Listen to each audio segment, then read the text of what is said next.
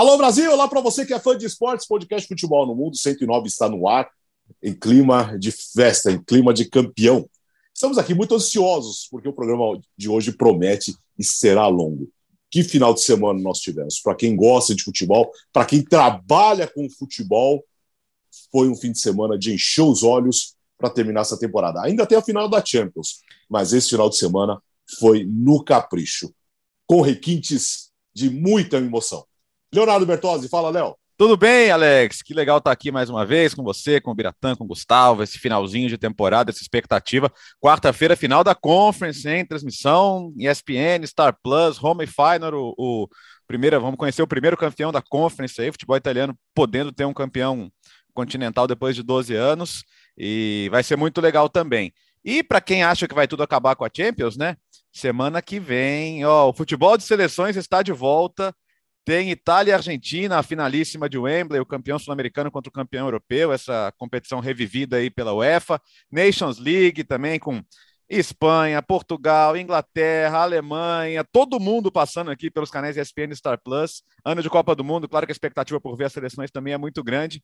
Então, o fã do esporte pode ficar tranquilo, não precisa de ressaca, não, que semana que vem os grandes jogadores do futebol mundial estarão mais uma vez em campo. Nations League, mais uma atração dos canais ESPN Star Plus, a novidade desta temporada. Gustavo Hoffman, homenageando o Vila Real aí. Grande Vila Real, tudo bem, companheiros? Um grande abraço para todo mundo, um abraço para o fã de esportes. A temporada não para nos canais ESPN e Star Plus. Aliás, é, você que gosta de futebol internacional, que quer acompanhar o seu time nos torneios continentais da América do Sul, Libertadores e a próxima Copa Sul-Americana. Star Plus é obrigação. É, não tem aquela as, as, pichações lá, Libertadores não, é, é obrigação. Mole, não. É, o Star Plus, o Star Plus é obrigação. É obrigação. É, pronto, tem que acertar o verbo só. A gente, na próxima vez a gente treina, né? Mas enfim, meu, tá, tá, tá um espetáculo. Nations League, eliminatórias europeias para a Copa do Mundo, eliminatórias da Eurocopa também, tudo isso no Star Plus, além de todo aquele cardápio espetacular de futebol. É, é maravilhoso. O Bira, e aí, tudo bem? Opa. O Bira ontem virou narrador de futebol, né? Opa! Narrei, do, narrei dois gols. O, o, o gol do Newcastle. Qual foi o segundo gol que narrei? Foi, foi um Nossa, outro gol de é, Olha, o narrador já esqueceu. Não, ah, foi, foi, foi no improviso, foi no improviso. Foi no improviso. E. É, esqueci mesmo qual foi o outro gol que eu narrei. Daqui a pouco chega mesmo. foi, não, foi no Campeonato Inglês, foi, foi na Premier League, eu não lembro qual. qual foi, tava aquele carrossel de gols rodando, e foi um gol de pênalti. É, será que. Qual que foi? Ah, deixa. é, não, eu queria, a pauta tá tão cheia, tão cheia, tão cheia. Tem tanta coisa aqui é, para falar no, hoje que uma das coisas que talvez a gente fosse falar, como tava, pô, vamos encaixar, sei lá, que eu vou, eu vou dar no meu destaque inicial, então tá? Que é o Boca Juniors, né? O, afinal, a América do Sul faz parte do mundo, então o podcast Futebol no Mundo também fala da América do Sul. E o Boca Juniors foi, foi campeão da, da Copa da Liga Argentina, que, que assim, oficialmente era uma Copa da Liga, mas no, no final das contas ela tem quase como um papel de um segundo torneio no Campeonato Nacional porque, por exemplo, o Campeonato Nacional da Argentina deixa de acontecer enquanto está rolando essa Copa da Liga. E, e, o formato dela não é exatamente de uma Copa, né? O formato da Copa da Liga Argentina lembra muito dos campeonatos brasileiros ali pré-pontos corridos. Tem uns grupos, e pega, pega os primeiros dos grupos, vai para um mata-mata, e no final das contas, eu acho, o destaque sobre isso é o resultado final lembrou muito que às vezes acontecia no Brasil.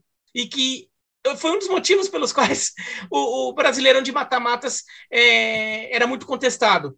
Porque o campeão, assim, foi campeão, foi justo porque seguiu o regulamento, foi lá, ganhou, pela, pela dinâmica do campeonato, foi um campeão justo. Mas o Boca não é o melhor time da Argentina, nem, nem, nem de perto, assim. Acho que, na melhor hipótese, é o quarto. Eu vejo o River Plate, o Racing e o Estudiantes como razoavelmente superiores ao Boca. Mas era mata-mata, e mata-mata só em jogo de ida ainda. E foi passando, os adversários foram caindo, né? O Estudiantes perde para o Argentino Júnior nos pênaltis. O River Plate é surpreendido por, pelo Tigre num jogo que o River mereceu ganhar, mas a bola não entrava. O, o Boca é totalmente dominado pelo Racing na, semif na, na semifinal, mas consegue segurar o 0 a 0 em casa, mesmo sendo dominado em casa. E daí ganha nos pênaltis e foi passando daí, né? Chegou na final contra o Tigre, daí contra o Tigre o Boca tinha mais time, ganhou por 3 a 0 ainda assim contando com um frangaço do goleiro do Tigre para o, o Marinelli para abrir o marcador no final do primeiro tempo.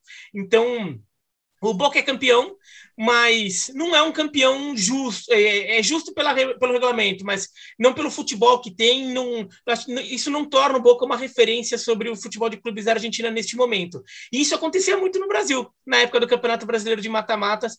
É, vários times que claramente eram superiores acabavam não levando o título.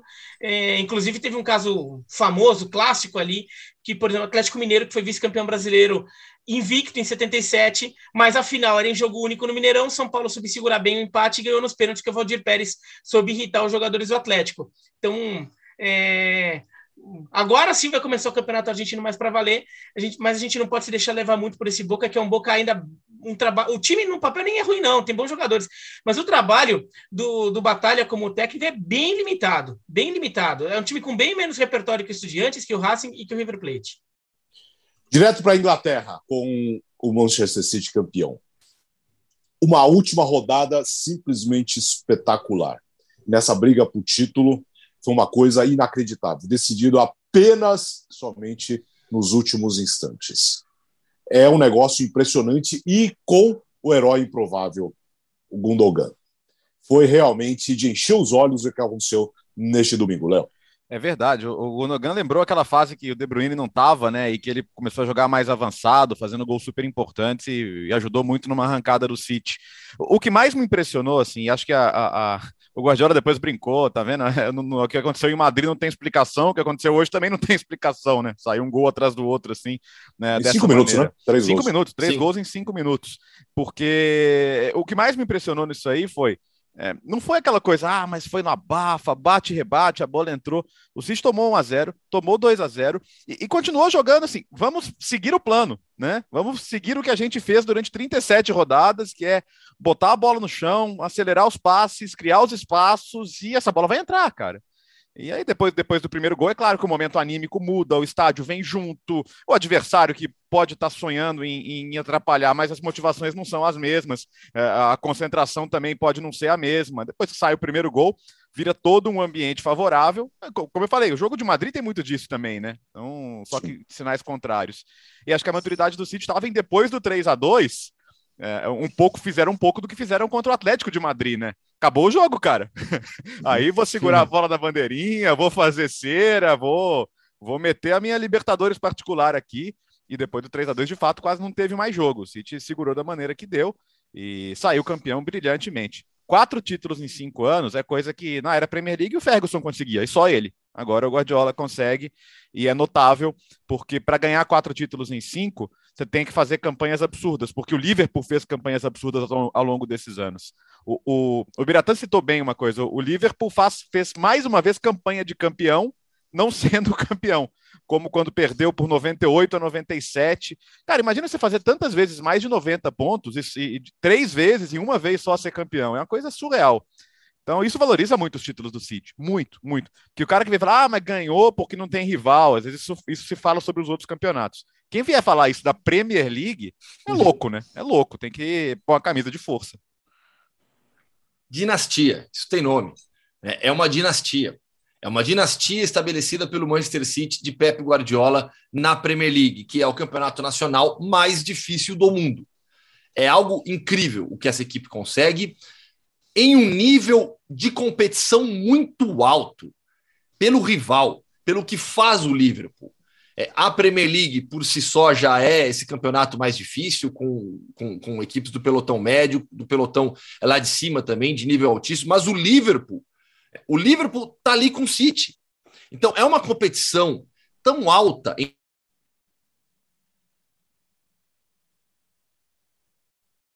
que quando você conquista quatro títulos em cinco anos, em cima desse rival do campeonato mais, mais difícil, tem nome e isso é dinastia já vimos outras dinastias. Aliás, tem um livro muito bom é, sobre, sobre, sobre dinastias no esporte, em várias modalidades. Depois eu vou trazer o nome dele aqui também, que, que, que me fugiu agora de cabeça. Eu pesquiso rapidinho depois.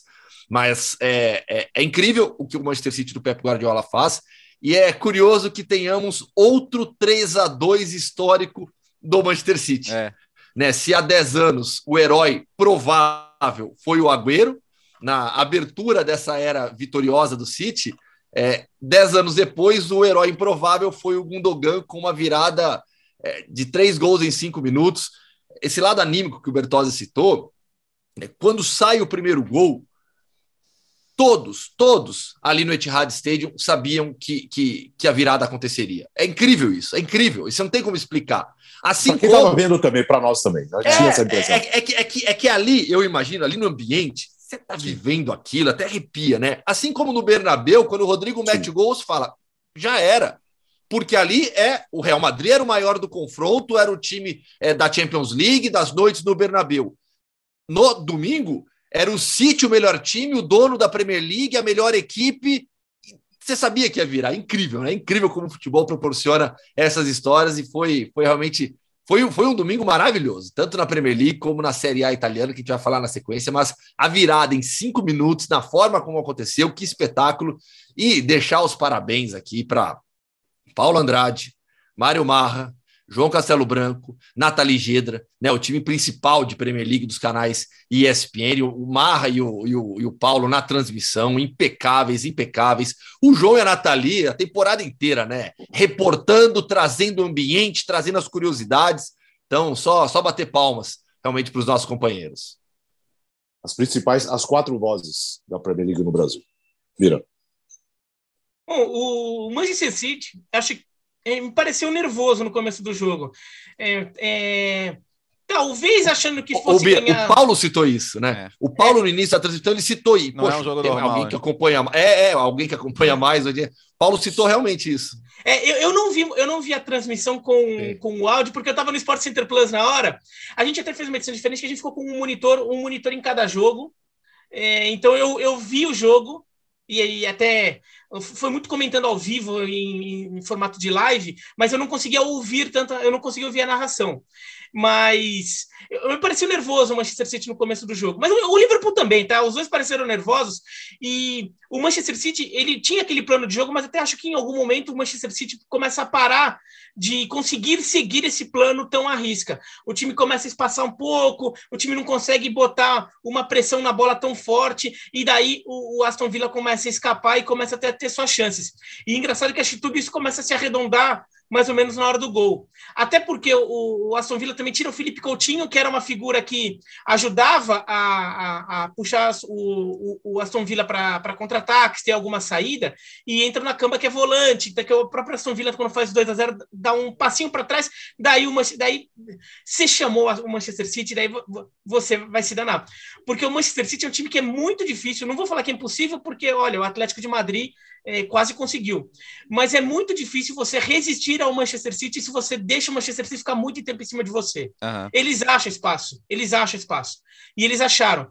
Porque mesmo perdendo de 2 a 0 em casa, eles tinham, eles, eles têm ah, aquele, ah, aqueles movimentos, aquele sistema tão enraizado nos no, no jogadores que eles realmente não perdem a concentração daquilo. Eles continuam fazendo seu jogo. O jogo pode não estar rolando em alguns momentos, mas eles continuam fazendo e acabaram é, encontrando espaço para o primeiro gol e daí e daí virou aquela avalanche que o Gustavo mencionou é, parecia meio automático que os outros fossem saindo é, naturalmente é, a torcida volta o time também consegue acho que ganhar aquela confiança que estava um pouquinho em falta. E aí uma coisa que eu fiquei pensando também ajudou o fato do Liverpool estar tá, tá na mesma nhaca é. o Liverpool, o Liverpool não fazia um grande jogo. O, o, o Liverpool estava cedendo um monte de contra-ataque para o Wolverhampton. O Wolverhampton teve um monte de chance de fazer 2 a 1 um, né? Faz 1 um a 0 tem chance de fazer 2 a 0 né? O Liverpool empata e o Wolverhampton. O Liverpool era melhor, dominava, mas o Wolverhampton teve um monte de contra-ataque muito bom que poderia até ter feito 2 a 1 um e não fazia. É, eu fiquei pensando, já pensou se chega a notícia em Manchester que o Liverpool fez 2 a 1 porque se tá 2 a 0 para o Aston Villa e 2 a 1 para o Liverpool, o Manchester City teria a obrigação de fazer três gols. Porque quando o Manchester City está perdendo por 2 a 0 ele ainda é campeão. Ele precisava fazer gol como garantia. Mas ele era campeão. Né? E no final das contas foi bom que fez, né? Porque o Liverpool acabou ganhando o seu jogo também. Mas é, era um elemento de pressão a menos. E, e esse time acabou conseguindo. O, o, o Guardiola é impressionante, porque são 13 anos de, 13 temporadas que ele disputa, 13 campeonatos nacionais que ele disputa em primeiro nível. E ele foi campeão em, em 10. Se a gente contar o Barcelona B, são 14 e ele ganhou 11, porque ele ganha pelo Barcelona B, ainda que tenha sido a terceira divisão espanhola. Mas ele ganha. Então é impressionante como ele sabe montar time que vence neste modelo de jogo, nesse formato de pontos corridos. Por quê? Porque ele forma times consistentes que são bons. Que um ou outro jogo isolado pode até ter algum problema e, e isso tem acontecido no, na Champions League. Mas em, em longo prazo, você não tem muito como resistir esse Manchester City, que agora já é o quinto maior campeão da Inglaterra. É, ele estava empatado com o Aston Villa, né? agora essa vitória sobre o Aston Villa faz ele passar à frente do Aston Villa e encostar no Everton. E olha, vai passar. É, e a temporada do Liverpool, né? É, é importante a gente destacar, né? Já ganhou duas taças, tá sonhando, não conseguiu ser o primeiro time inglês a ganhar a quádrupla, né? Mas, pô, tá na final da Champions. Tanto é que domingo vai ter um desfile em carro aberto do Liverpool, ganhando ou perdendo. Então, o, o torcedor sabe que ele está diante de um time histórico, né? Um, um, clube que já tem outros times históricos, que tem técnicos históricos, de Bob Paisley, de Bill Shankly, de Jürgen Klopp. Então, é, esse time vai ser abraçado, aconteça o que acontecer. O drama maior agora é o, é o Thiago, né? Cara, o Thiago joga demais, ele faz uma temporada brilhante e, e tá muito em cima, né? Por mais que não seja grave, e as primeiras notícias são de que não é grave, a final é sábado já já tem uhum. Fabinho, então, e a gente sabe como é importante o meio-campo do Liverpool e, e, como o Real Madrid tem um meio-campo forte também. Vamos ver, para quem gosta de futebol, tomara que ele possa jogar, né? Que é um prazer ver o Thiago jogando e, e o Liverpool sente muita falta dele. A temporada cobrou muito desses dois clubes, né? Esse, é. esse, esse nível de intensidade que apresentam Liverpool e City, a temporada cobrou o preço agora na reta final. O City perdendo quase todos os seus defensores titulares, Fernandinho, monstro, capitão, erguendo o troféu, encerrando a sua trajetória no, no City. Homenagem, maneira, uma, é, homenagem no CT?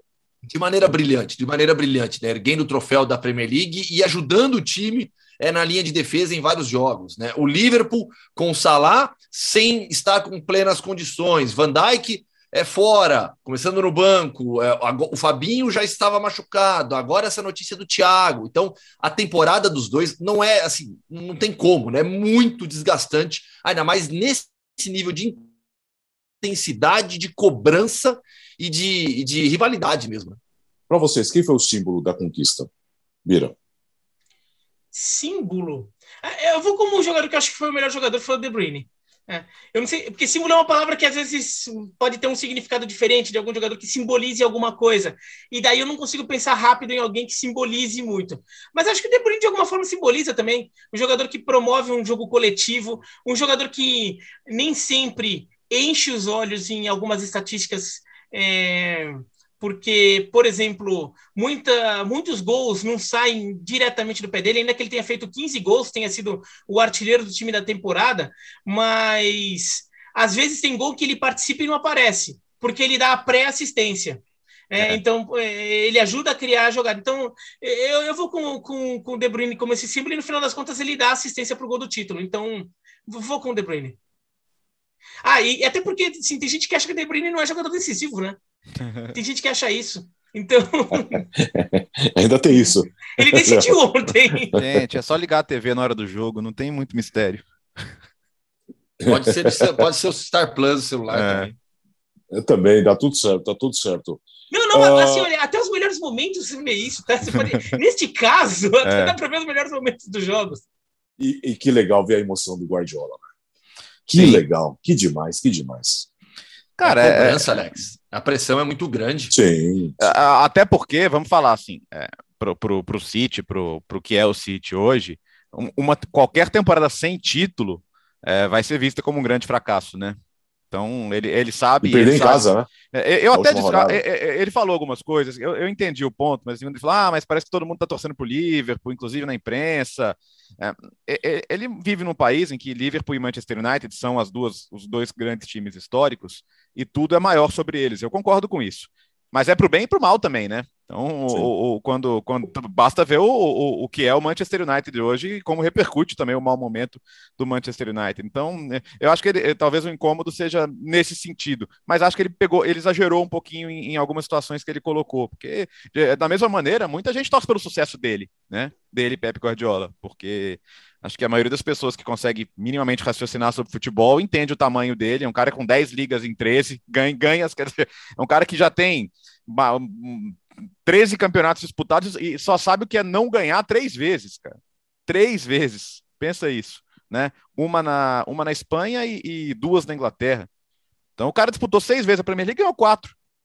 Vou falar o quê? Na, na, porque aí quando falava, ah, tá, tá indo do Bayern de Munique para o Manchester City, agora, agora vamos ver na Premier League, né? Porque fora da Premier League é tudo Farmers League, né? A Farmers League agora a fazendinha do Guardiola é a Premier League. Oh, oh, lembrei, peguei o nome do livro aqui, Alex, só para passar a informação para o fã de esportes.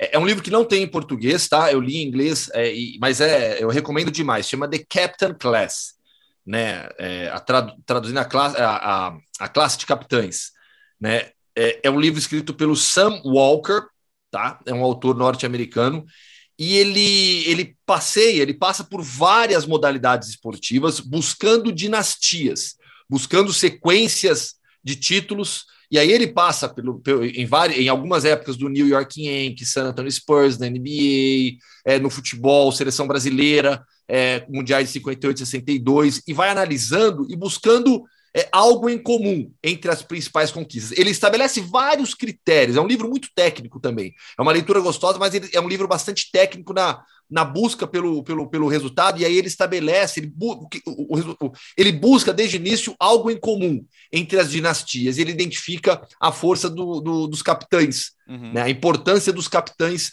no processo de construção de um time vitorioso. É, e aí eu quero responder a pergunta que você fez para o Biratã sobre uh, o símbolo. Eu vou ficar com o Fernandinho, capitão do Manchester City. Um jogador que carrega o DNA vitorioso do clube nessa era milionária. Né? O Fernandinho está entre os maiores jogadores da história do City, ao lado de Agüero, ao lado de Davi Silva. Jogadores que viveram e fizeram do Manchester City esse clube poderoso ele e acaba, vitorioso. Ele acaba ligando duas gerações, né, Gustavo? Até por isso que você Exato. citou, né? Ele acaba sendo esse elo, né? Um jogador que, pô, eu tava vendo, ele até retweetou um tweet de 2013, né? Um dia que ele falou, pô, ansioso pro meu primeiro dia de trabalho. Parece uhum. gente como a gente, né? Muito, muito bacana, cara. E ele, ele teve aqui recentemente, é uma figura, uma figura humana espetacular. É só, só, só é bom ver coisas boas acontecendo com gente boa, né? e falando, falando capitão, só uma coisinha rapidinha sobre o Aston Villa nesse jogo e, do, e o Gerrard é, o, o Gerrard como um ex-capitão, no caso do Liverpool, né? É, que Claro que pessoalmente ele tem uma motivação especial, ele tinha uma motivação especial fazer o, o time dele, comandado por ele, tirar o título do, do, Na verdade, não tirar o título do Manchester City, mas eventualmente abrir caminho para o título do, do time com, no qual ele é tão ligado. Mas até falei, cheguei, cheguei a falar isso no SPNFC rapidinho, um, um, dia ali que a gente discutiu isso. É, achar também que ele fez, vai fazer um trabalho especial, espetacular, diferente, assim. Não, ele vai fazer o melhor trabalho que ele, que ele podia fazer, e acho que ele fez, tanto que o time dele deu muito mais trabalho do que se imaginava. Mas eu não consigo visualizar ele só por ser, só porque ele pode dar o título para o Liverpool, ele vai fazer um trabalho melhor e o, e o Aston Villa vai jogar muito mais porque ele vai fazer um, um planejamento especial.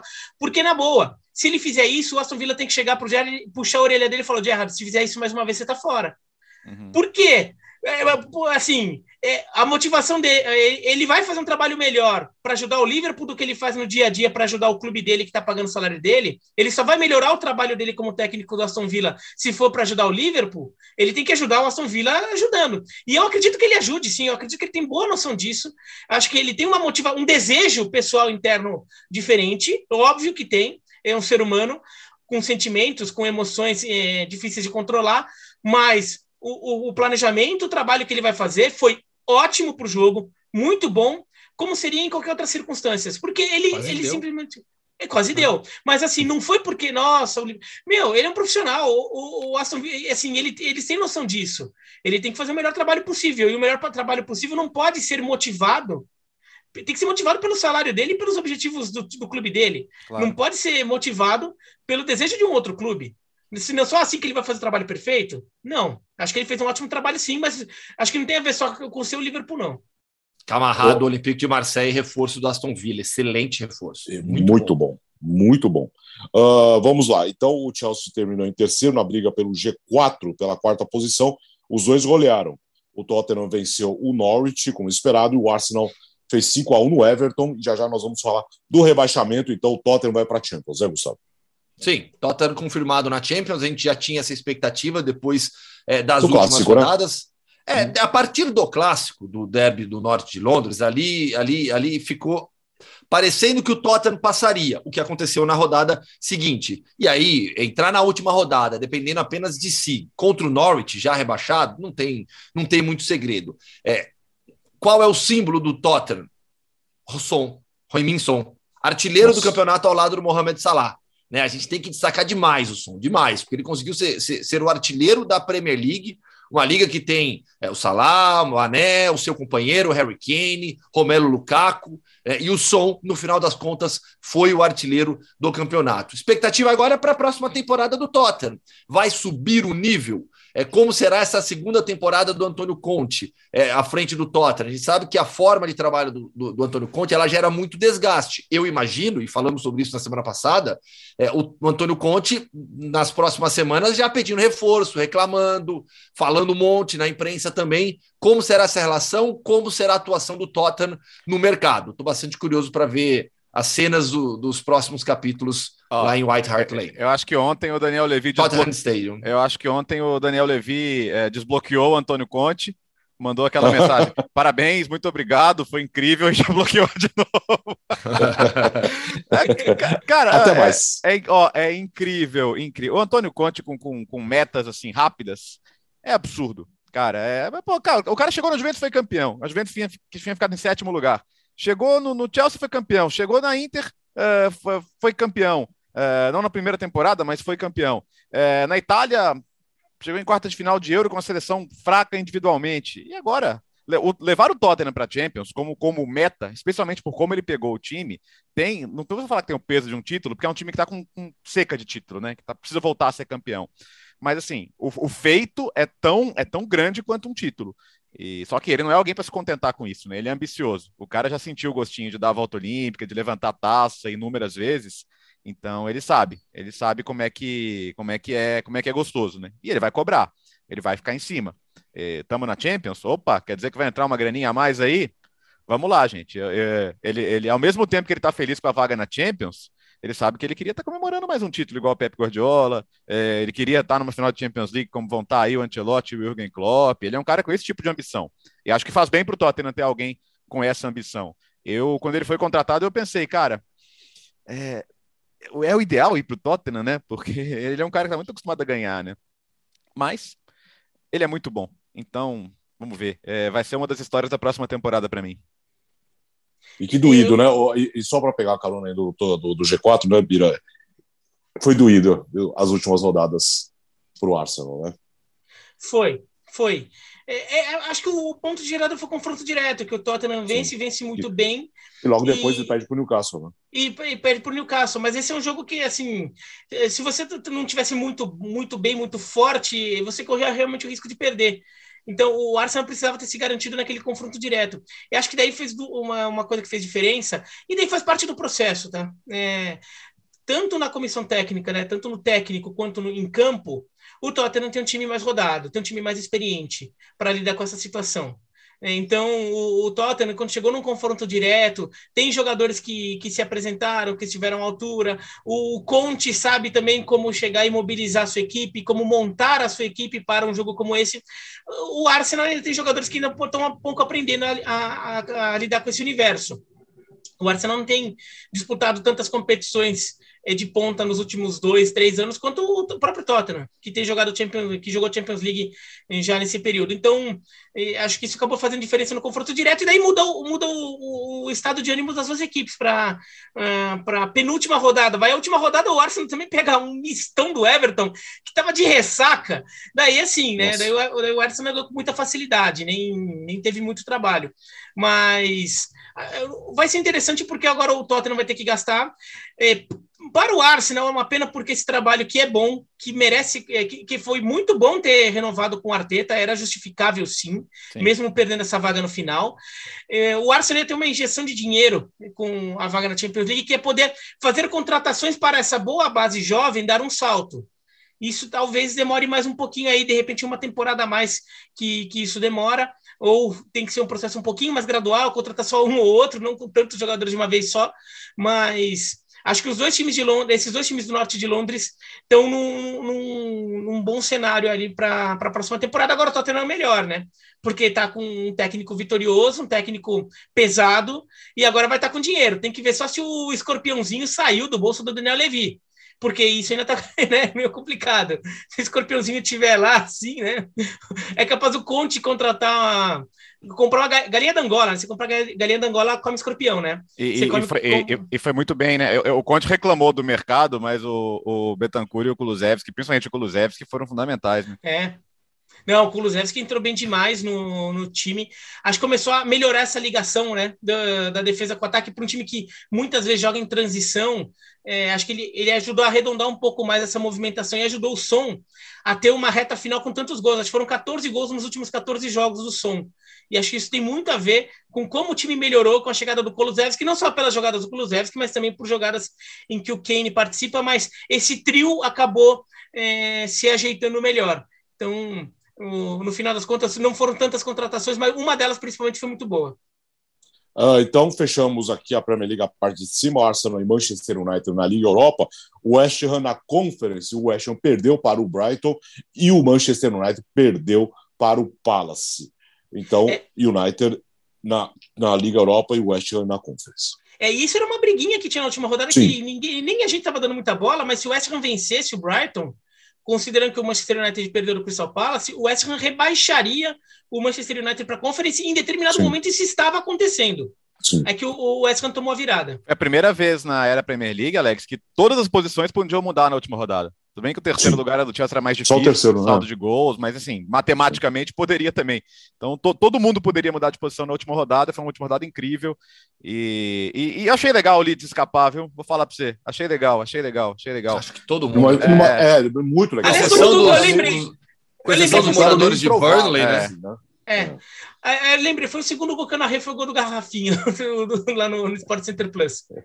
Mas foi uma vitória meio improvável. O Everton escapou na quinta-feira, naquela virada espetacular contra o Palace no Woodson Park. Sim. E o Burnley perdeu para o Newcastle. O Leeds venceu o Brentford. Essa vitória realmente não estava muito na, na, nos planos, do jeito que estava na campanha do Leeds, né, Léo? É, assim, eu, eu não queria que a última temporada em que o Bielsa teve lá ficasse marcada com um rebaixamento no final, embora isso não fosse mudar nada da figura que ele é, do que ele representa, né? Outro dia uh, torcedores do, do Leeds comparam uma página no, no Jornal de Rosário para agradecer a ele pelo que ele significa. Mas fecha o círculo, né? Terminou com, com o time na Premier League, onde ele vai ficar. Vamos ver o que vai poder fazer o Jesse March. O Leeds agora tem que ter essa missão aí de tentar subir mais degraus, tentar se estabilizar, no mínimo no meio de tabela ali de, de, de Premier League, como ficou na última temporada, inclusive. Mas, e, e, e não dá para diminuir também que o Burnley ficou um bom tempo na Premier League, né? O trabalho do Sandite acabou também, mas foi um ótimo trabalho. É, não é um time histórico de primeira divisão, então essa, essa sequência aí já foi uma coisa meio atípica, mas acho que a presença do Leeds é legal, é legal para a liga, é um grande do futebol inglês e, e foi conquistada dentro de campo a permanência, né? Nada a reclamar também. Agora, Leeds e Everton, vamos ver se sofrem menos na próxima temporada, né? E no próximo domingo, Alex, Nottingham hum. Forest e Huddersfield decidem quem será o terceiro que sobe né, para a próxima temporada. O Fulham e o Bournemouth subiram pelo campeonato, pela temporada regular, e aí tem os playoffs com transmissão dos canais ESPN Star Plus no próximo domingo, é, Huddersfield e Nottingham Forest, para pegar ah, essa então, vaga do Burnley. Então vamos pegar só uma carona rápida. Você esteve nessa, né, Gustavo? O, a vitória do ah, Sunderland. Ah, o Sunderland. Putz, que legal que foi, né? tem, tem, assim, vamos lá, vai, vamos, sejamos bem sinceros, né? Leeds e Burnley, acho que quase todo mundo queria que o Leeds continuasse. É, agora nos playoffs, Huddersfield e Nottingham Forest. Meu, acho que ah, todo mundo que conhece um pouquinho a história do futebol quer o Nottingham Forest de volta é, à primeira divisão, à Premier League. Sunderland e Wycombe. Só o pessoal de Wycombe estava é. torcendo é. pelo Wycombe também. E olha, tinha bastante. Oi, o de Newcastle. O pessoal de é, Newcastle também. Sim, sim, os rivais, né, pela rivalidade com o Sunderland. Então, assim, 22 mil torcedores do Wycombe, que é um clube muito pequeno na comparação com o Sunderland. Né? O Wickham nunca jogou na elite é, do futebol inglês, por exemplo. Né? Tá? O máximo que bateu foi na Championship A, do, a, na temporada passada. Tinha caído e tentou o acesso agora de volta. O Sunderland, o Sunderland é um clube extremamente tradicional, com torcida do norte da Inglaterra, já foi seis vezes campeão. E, e por conta daquela da série, é, é, é um clube que arrebatou torcedores mundo afora né, não, não, não, não, mexeu em nada com a tradição, com o tamanho que o clube tem dentro da Inglaterra, mas mundo afora, Né? Tem muita gente que conheceu o Sunderland, que gosta do Sunderland por conta da série. Né? E eu tenho certeza que muita gente que acompanhou no sábado é, era por conta disso, né? Não, vamos torcer para o Sunderland voltar com alguns jogadores que viveram todo esse, todo esse drama. Né? Você tem o Eri Maguire, por exemplo, meio irlandês, que jogou no Spartak Moscou, ex-Everton, viveu todo o drama do Everton, é, é de, com os dois do Everton, do Sunderland, com os dois rebaixamentos seguidos, e 50 mil torcedores do Sunderland em Wembley. Né, foi, foi um espetáculo, era o melhor time, era o favorito, venceu, teremos o Sunderland de volta à Championship na próxima temporada. Eu não consegui, é, eu, eu, eu, eu, eu tava pensando, desculpa, Biratã, é, se o Nottingham Forest subir, cinco campeões europeus na mesma liga seria inédito, né? Seria inédito. Porque... Não, até porque não tem nenhum país que tem cinco campeões diferentes. é verdade. Ah. Então... então... É, não, é, é, porque, é porque é, o, o, primeiro título do Chelsea, por exemplo, veio depois, né? Então não, não, teria nem a possibilidade do, do, Quando o Chelsea foi campeão europeu, o Force não estava na, na, na, primeira divisão. Então pode acontecer, né? É, porque a Itália só tem três campeões europeus, Sim. a Espanha tem dois, dois. É, a Alemanha tem a Alemanha três. Tem três. É. Então você não tem nenhum país com cinco, como é. a Inglaterra. Então, isso simplesmente não é, não é possível. É, sobre rebaixamento, só alguns destaques ali. É, o nome da série do Sunderland é Sunderland até morrer, né? Quem quiser é, procurar, é, procurar a, a referência. O, em relação ao rebaixamento, o Bertazzi até termina o comentário dele falando que Leeds e Everton precisam melhorar, e eu acho que os dois têm caminhos diferentes. O Everton precisa reformular. O Everton tem, o Everton tem dinheiro. Aliás, o Everton até tem uma questão de dinheiro aí que tem que resolver, porque o Everton tem gastado muito dinheiro, tem tido muitos prejuízos, isso isso tem, tem chamado a atenção das autoridades. Mas. Está construindo estádio, tem... né? É, mas o Everton tem que gastar melhor o seu dinheiro. Então, a, é, melhorar o mercado, acho que eventualmente é, os responsáveis pelo mercado do Everton reverem todo, todo o processo lá para con contratarem melhor. O Everton gasta muito dinheiro com um jogador que não, não entrega. O Leeds não, o Leeds tem que gastar dinheiro. O Leeds não tem. É, o Leeds tem um elenco muito barato ainda. É, a gente até pensa na temporada passada que foi boa do Leeds, mas o Leeds é um elenco muito barato para os padrões da Premier League. Então, o Leeds tem que começar a, a, a, investir mesmo no time, porque com o time que tem é difícil ficar se resistindo tanto. É, o Rafinha deve ser vendido, porque é um jogador que valorizou bastante, então é, é, é deve sair, apesar de ele ter sido disparado o melhor jogador do Leeds United na, na, na, temporada. E olha, o Rafinha vai deixar o Leeds United como uma figura simbólica ali. Tem duas imagens desse jogo o Rafinha que faz o gol, né? É, o primeiro gol no jogo. É, que são, são maravilhosas ali. A primeira é o Rafinha no meio da galera, uma foto que tem o Rafinha é, no meio incrível, da Incrível, incrível. Eu retuitei parece, parece uma pintura. Parece, e até comparar é com a pintura do Caravaggio. É, é. comparar com a pintura do Caravaggio. Ele no meio da galera, sem camisa ali, chacoalhando a bandeira do Brasil. Ah, é assim, é, ele em êxtase, assim. E daí uma outra imagem também que a Sky Sports colocou no, no Instagram dela, eu não sei se apareceu em mais lugares, o Rafinha, depois do jogo, ele atravessa o campo de joelhos, pagando promessa pelo Leeds United de não ter sido rebaixado. Isso mostra o nível de envolvimento que ele tinha com esse trabalho, com, com, com essa torcida. É, eu imagino que ele saia do, do clube, mas assim, ele deixou tudo o que pôde até o final. Como o Richarlison mostrou isso semana passada eh, na questão dele, eh, no comprometimento dele com o Everton. Então, é uma história legal que o Rafinha eh, vai, a, ainda está fazendo no, no, no, Leeds United, porque não saiu. E é simbólico. Agora, o que eu mais achei engraçado é quando a, a Sky Sports posta o Rafinha atravessando o campo de joelhos, eu fui ler os comentários para ver a maior parte das pessoas simplesmente não entendeu o que era aquilo. Na cultura inglesa, eles não entenderam aquele ato. Eu, quando vi aquilo a primeira vez, que, que, eu não vou falar uma palavra aqui, mas nossa, que animal! Porra, que isso aqui é comprometimento, né, meu? Você vê o seu time escapando do rebaixamento, o cara pagando promessa para escapar do rebaixamento. Você vê como ele, como ele tava, como aquilo era importante para ele, como ele estava envolvido com salvar o seu time do rebaixamento, mesmo ele podendo ir para o Barcelona, para sei lá onde, na próxima temporada, mas ele não queria é, é, escrever assim. Os ingleses não entendiam o que era aquilo. o que, que ele está fazendo? Né? Porque tem todo um contexto cultural religioso de se pagar uma promessa, né? E daí tinha alguns, nos comentários alguns brasileiros, alguns portugueses e alguns latinos-americanos ali é, de, de, de, países de, de, de origem de língua espanhola, explicando para os ingleses o que era aquele ato de atravessar o gramado de joelhos. É isso, Premier League. Já estamos com saudades. Volta em agosto, você vai ver mais uma temporada nos canais ESPN e também no Star Plus. Outro campeão, também com emoção. O Milan Leonardo Bertozzi venceu o Sassuolo, a Inter fez a sua parte, venceu a Sampdoria, o Milan é o campeão. Cara, o, o, o Mapei Stadium, né, lá de, de Red Emilia, onde joga o Sassuolo, parecia um mini San Siro, né? tem até uma foto da torcida do Sassuolo, tem até um pontinho verde, assim, de umas 10 pessoas, mas o estádio foi tomado. Foi, cara, foi lindo de ver, né? Desde a, da, das, dos vídeos das pessoas saindo de Milão em massa para pegar o trem, a, a, chegada do ônibus. 11 anos, cara, de um time que é muito gigante para ficar 11 anos sem ser campeão nacional, né? E eu vi muita gente falando, ah, outro dia falando, ah, cuidado, Barcelona, que vai virar um Milan. Pô, se o Barcelona virar um Milan, que bom, né? que bom, que bom, que bom, porque o Milan é um gigante do futebol mundial e, e essa conquista ela é, ela premia um, é, um projeto esportivo mesmo, né? Um projeto esportivo que foi dentro de, de, de, necessidade de arrumar a casa no clube, de, de corrigir a loucura que foi a passagem pelos chineses lá, que, que deixaram uma terra arrasada para quem vinha depois. Então, eles tinham que cortar gasto, eles tinham que reduzir folha, voltar o time para a Champions League, ser competitivo e ganhar um campeonato. Cara, um ano atrás, você fala assim: quem tem mais chance de ser campeão italiano, o Milan ou a Atalanta?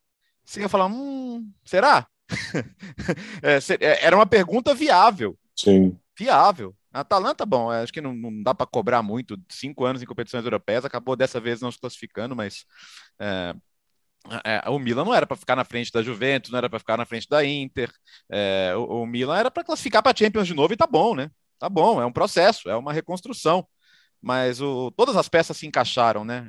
Então, quando você pensa no que foi o Mike Manhã, melhor goleiro da Série A, na temporada que fez o Rafael Leão, no crescimento do Tonali, eh, no, no, no zagueiro que se tornou o Tomori, eh, na, na, descoberta que foi o Calulu depois que o KS machucou, no, no fazendo gols tão importantes, os gols da virada do derby, os gols que encaminharam a vitória ontem, o Ibra aceitando aos 40 anos ser um, um reserva, legal, vou jogar de vez em quando, vou entrar, mas, pô, é e ontem ele roubou a cena na comemoração. E o Pioli, que é, não é um técnico estrela, é um técnico até tímido. Quando ele demorou, quando a torcida começou a cantar lá Pioli's on fire, né? Até ele se soltar, sabe? Até ele começar a regir a galera ali. Foi só no, na reta final do campeonato mesmo. Então, um cara muito low profile, mas que conseguiu fazer um trabalho brilhante. E, e Paulo Maldini, né? É um cara que não precisava fazer mais nada pelo Milan depois de tudo que ele fez em campo. Mais nada. Ele podia nunca mais colocar o pé lá ele não só voltou, como ele é o grande nome de, desse projeto esportivo, né? E, e, e, teve que tomar uma decisão difícil, né? Porque ele teve que chegar lá no Ralf Rangnick e falar, Rangnick, é, tudo que a gente acertou, esquece, porque o Pioli tá bem eu não vou, eu não vou, eu não vou, eu não vou trocar de técnico. Eu não vou trocar de técnico. E essa não era uma decisão fácil porque no final das contas, assim, tudo bem, a história do Manchester United é a história do Manchester United, mas ele era um cara que ia vir dar, ia vir dar uma nova, uma nova ideia, um novo projeto esportivo, ele ia começar tudo mais ou menos do zero. E não era uma decisão fácil. E ele tomou essa decisão e ela se mostrou super acertada. E acho que ganhar um campeonato assim é sempre que é gostoso, mas na última rodada, mas sem ter sido favorito no começo, isso é muito mais legal. Mostra que que, que tem um caminho aí muito longo ainda, mas que premia tudo que foi feito dentro do Milan nesses últimos anos. Né? É, nas, diga, nas, diga, diga, Se a gente olhar para cinco grandes ligas, né, o campeão improvável foi o Milan. Né? Paris Saint-Germain, Bayern, Manchester City, Real Madrid. La Liga estava um pouco mais aberta no início, né? uhum. né? mas deu Real Madrid.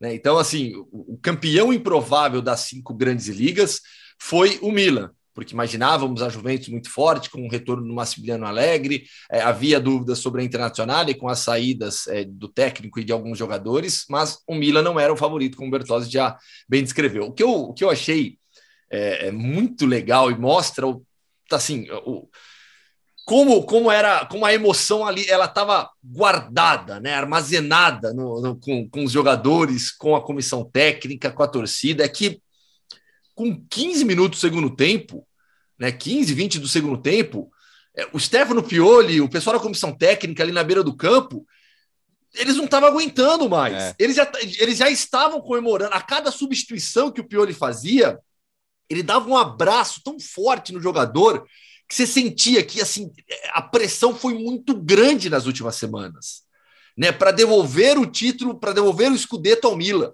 Então eu achei isso muito significativo porque a gente sempre vê o pessoal eh, segurando, guardando, não, calma, calma, calma, 15, 20 do segundo tempo ainda, né?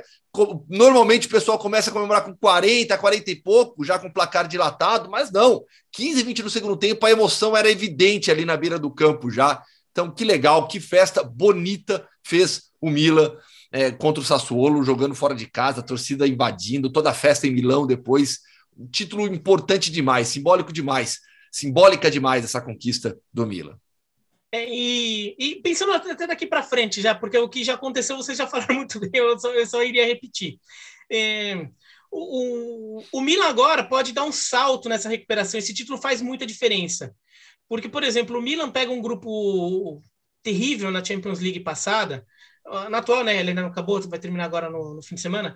É, porque pegar Porto, Atlético de Madrid e Liverpool, porque o Milan era pote 4 no sorteio. Por quê? Porque ficou um tempo fora de competições europeias, o índice do Milan foi lá para baixo, então o Milan ficou pote 4. Então pega um grupo difícil e acaba não passando. E daí vira um círculo vicioso, porque você não passa de fase, você continua com, com um coeficiente baixo na temporada seguinte. Agora não. Agora o coeficiente do Milan pode não estar uma maravilha, mas como campeão de um dos principais torneios da, da Europa, o Milan é de chave. Então o Milan vai ter um, vai ser pote 1, então o Milan vai ter um, um grupo teoricamente ou provavelmente mais fácil para eventualmente chegar nas oitavas de final. Isso faz diferença. Faz diferença porque, por exemplo, na hora do Milan pensar aí, pô, vamos investir agora nesse time, vamos investir, porque esse time foi campeão italiano, agora tem que. O Milan é o segundo maior campeão da Europa. Né? Como o Bertas falou, se o Barcelona vai virar Milan, que bom para o Barça. É. O Milan é o segundo maior campeão da Europa. Ele chegou até a encostar, ficar 9 a 7 na, na, disputa com o Real Madrid, que daí o Real Madrid ganhou algumas recentes e aí e abriu, abriu dianteira. O, o Milan é o segundo maior campeão da Europa. Então o Milan é o Milan, é um time que quando disputa a Champions League, é normal a gente pensar no Milan como um candidato a título. Então o Milan tem que investir para isso. Mas, claro, não pode do dia para a noite, tem todo um processo para acontecer. Agora, se tendo mais convicção de que você vai pegar um grupo mais acessível, que você deve chegar às oitavas de final, você tem uma motivação maior para gastar esse dinheiro. Você fala, não, talvez eu tenha mais chance de ver esse retorno. Mesmo que eventualmente eu caia nas oitavas, eu consegui mais longe. Né? É, você, é, se eventualmente acontecer um Milan ser quarto no grupo, acaba não é, sendo muito difícil ser quarto. Então, mesmo que não passe, vai ser terceiro, vai para uma Liga Europa, você tem chance de fazer uma, uma temporada europeia boa, você já, não, você já ganhou esse título italiano, então em último caso, você não tem mais essa urgência de um título de um título nacional em determinado momento na temporada. Quer dizer, o, o, o Milan pode ser ousar um pouco mais, já que essa reconstrução é lenta. Esse time ainda não está pronto para jogar na Europa. Agora, a reta final, do, o Milan que terminou a temporada, se jogasse a Champions, eu arrisco dizer que teria passado de fase porque ele já ele quase passou de fase, foi muito prejudicado pela arbitragem e ainda ficou brigando até a última rodada para classificar, né, com o Porto e Atlético de Madrid. Agora o Milan mostrou uma força coletiva, uma força mental nessa reta final muito grande, que talvez até tenha feito um pouco de falta na primeira metade da temporada, no, no caso eh, nos jogos da Champions League. O Milan agora acho que ele chega bem mais pronto, ele vai, eu acho que ele vai aparecer diferente na, na Champions League da próxima temporada. Diferente em relação a nível mesmo. Uh, bom, fechando a parte de cima, então, Milan, Inter, Napoli e Juventus na Champions, Lazio e Roma na Liga Europa e a Fiorentina na Conference. Deixa eu ver o que aconteceu com o Verona aqui. Nono. Ah, é o novo. O nono, obrigado. É isso, bem, né? Bem, bem, melhor temporada em muito tempo, hein? Terceira temporada seguida no top 10, né, Biratan? Opa! É. Agora, agora, eu tô querendo agora, a gente já, já ficou perto da Atalanta, ficamos. Agora, o, o meu objetivo é substituir a Atalanta como o time provinciano que, que vira Nossa, modinha? Mas vamos, vamos, vamos, vamos aplaudir a volta da Fiorentina nas competições europeias, né? Trabalho Sim. muito bom no Midtjazz italiano. Teve alguns resultados inesperados aí na reta final, andou tropeçando, mas pegou a Juventus e, e para a Fiorentina, assim, classificar para a Europa é uma coisa. Classificar para a Europa ganhando da Juventus no último jogo é muito mais é. gostoso. Então, muito bacana. E vamos lembrar que eles, eles venderam o Vlaovic em janeiro, né? E, e, e nem Piatek nem Arthur Cabral foram capazes de manter a pegada ali em termos de, de, de gols praticamente todo o jogo. E isso, isso fez falta também para o time. Mesmo assim, está classificada, vai vai jogar a Conference e é um time que, que pode fazer um bom papel na Europa também na próxima temporada. olha a Conference, hein? West Ham, Fiorentina, Vila Real, nice. Colônia. Nice, nice. também. É. Tá legal demais. Vai ficar, vai ficar mais bacana ainda. É, e no rebaixamento, Bom, o Cagliari caiu, até porque, com todo respeito, não venceu o Venezia. Né? Ah, cara, eu, eu, eu, tava, eu, tava vendo, tempo. eu tava vendo jogos aqui. Bom, depois, depois que o Dinese abriu 4x0, eu larguei o jogo da Salernitana e fui ver só o Venezia e Cagliari, né? Ah, é, sem brincadeira, a bola ficou na área do Venezia praticamente o segundo tempo inteiro. Inteiro. E o Venete, espírito de pouco pra caramba, já tinha caído, mas último jogo diante do torcedor, né? Os caras se defenderam com a vida, cara. Parecia que o Venete tava brigando para não cair também. E acabaram levando o Cagliari junto pra segunda divisão. E, cara, o Cagliari, o Cagliari buscou jogador. O Cagliari buscou outro dia o Nandes, jogador de seleção uruguaia. O Cagliari tem o João Pedro, que tava convocado pra Itália outro dia. O, o, o Cagliari não é elenco para cair, não, pelo amor de Deus. Comparado com a Salernitana, então, que, que montou um time quase do zero em janeiro. Vamos lembrar que em dezembro a Salernitana ela podia ser expulsa do campeonato, porque ela tinha um prazo para ser vendida. O dono era o mesmo dono da Lazio, né, o Lotito. Eles colocaram ali um, um administrador independente, entre aspas, bem entre aspas, para levar o time até o meio da temporada, mas eles foram vendidos ali na virada do ano. Então, foram para o mercado, gastaram bem, fizeram algumas boas contratações. O Ederson, né, ex-Cruzeiro, ex-Corinthians, foi um dos destaques do time. E a torcida do esporte está feliz, né? Porque aí tinha um compromisso com, com o Mikael de, de, de, compra também. Ele é um jogador que até jogou pouco, mas tinha esse compromisso assumido e fica. E o David Nicola, né? O cara que salvou o Crotone quase impossível, uh, que ele, ele faz isso sempre, cara. E dessa vez parecia impossível e ele conseguiu de novo. Ele tá virando uma lenda dessas fugas contra o rebaixamento no futebol italiano. É o, o ferreirão o, da Itália. o cara é estranho também. Só quem, é, só quem é, do, é do, interior vai conhecer a referência. Ferreirão. Beijo pra Gláucia. A Gláucia é minha companheira de referências do interior. A Biratã também, pô. Não, mas o Biratã é de São Paulo. É, eu, é. eu, não que eu é... seja do interior também, né? Mas tamo junto, Biratã. Não, né? Que eu, e tem, e tem o Luiz Carlos Freire, tem o Luiz Carlos Martins também, que também é o rei do acesso. Sim. O Luiz é. Carlos Martins, que levou o Noroeste ao título da Série A3 este fim de semana, empatando com, com, com, com o comercial e causando comoção na redação da ESPN. Um abraço para o Bauru. É, Olha, Ferreirão, Biratã. Essa, é, é, é, essa, essa ligação direta Salernitana, Noroeste, eu acho que nenhum outro podcast Gostou, né? poderia fazer, cara. De fato, o, até o, o Alex caiu aí, ó. É, o Alex não, foi não. embora. O Ferreirão ó, caiu mesmo, caiu. Mesmo. Desencanou.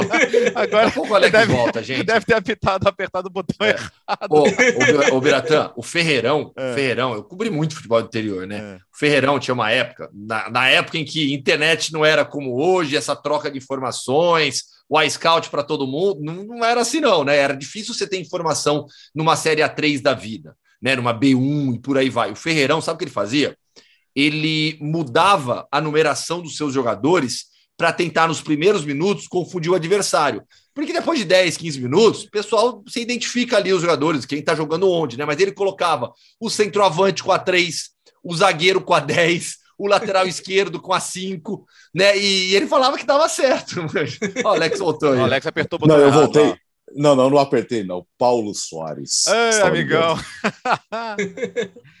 amigão, Saudades, um beijo para você. Volta, amigão. Saudades. Melhoras. Volta logo. Aí ligou, aí já viu, né?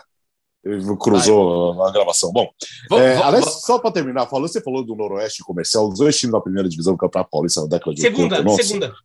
Ah, não, os dois da primeira década de 80, é. Na é, década de 80. Não é do tempo de vocês, presta atenção. Eu lembro. Não, não, não, não. Pô, eu lembro até do Bandeirante história... de Birigui na primeira divisão. Pô. não, a Bandeirante foi depois. O Noroeste e o Comercial foram rebaixados em 85. Então. O Bandeirante jogou em 87. Mas eu já sou da época do União São João. Essa, ah, esse não, período é aí vocês são muito ah, velhos. É, mas não, mas o, o São João na primeira divisão, sim. O Noroeste na primeira divisão. Aqui. O Noroeste na primeira divisão tem, tem coisa que é importante para a vida pessoal, mas eu conto fora do ar porque Deixa para lá. É, Taquaritinga no campeonato, campeonato Paulista, primeira divisão. Bom, enfim. É, agora, na França, nós tivemos a no sábado, mas tivemos também a notícia mais esperada aí dos últimos tempos. Gustavo.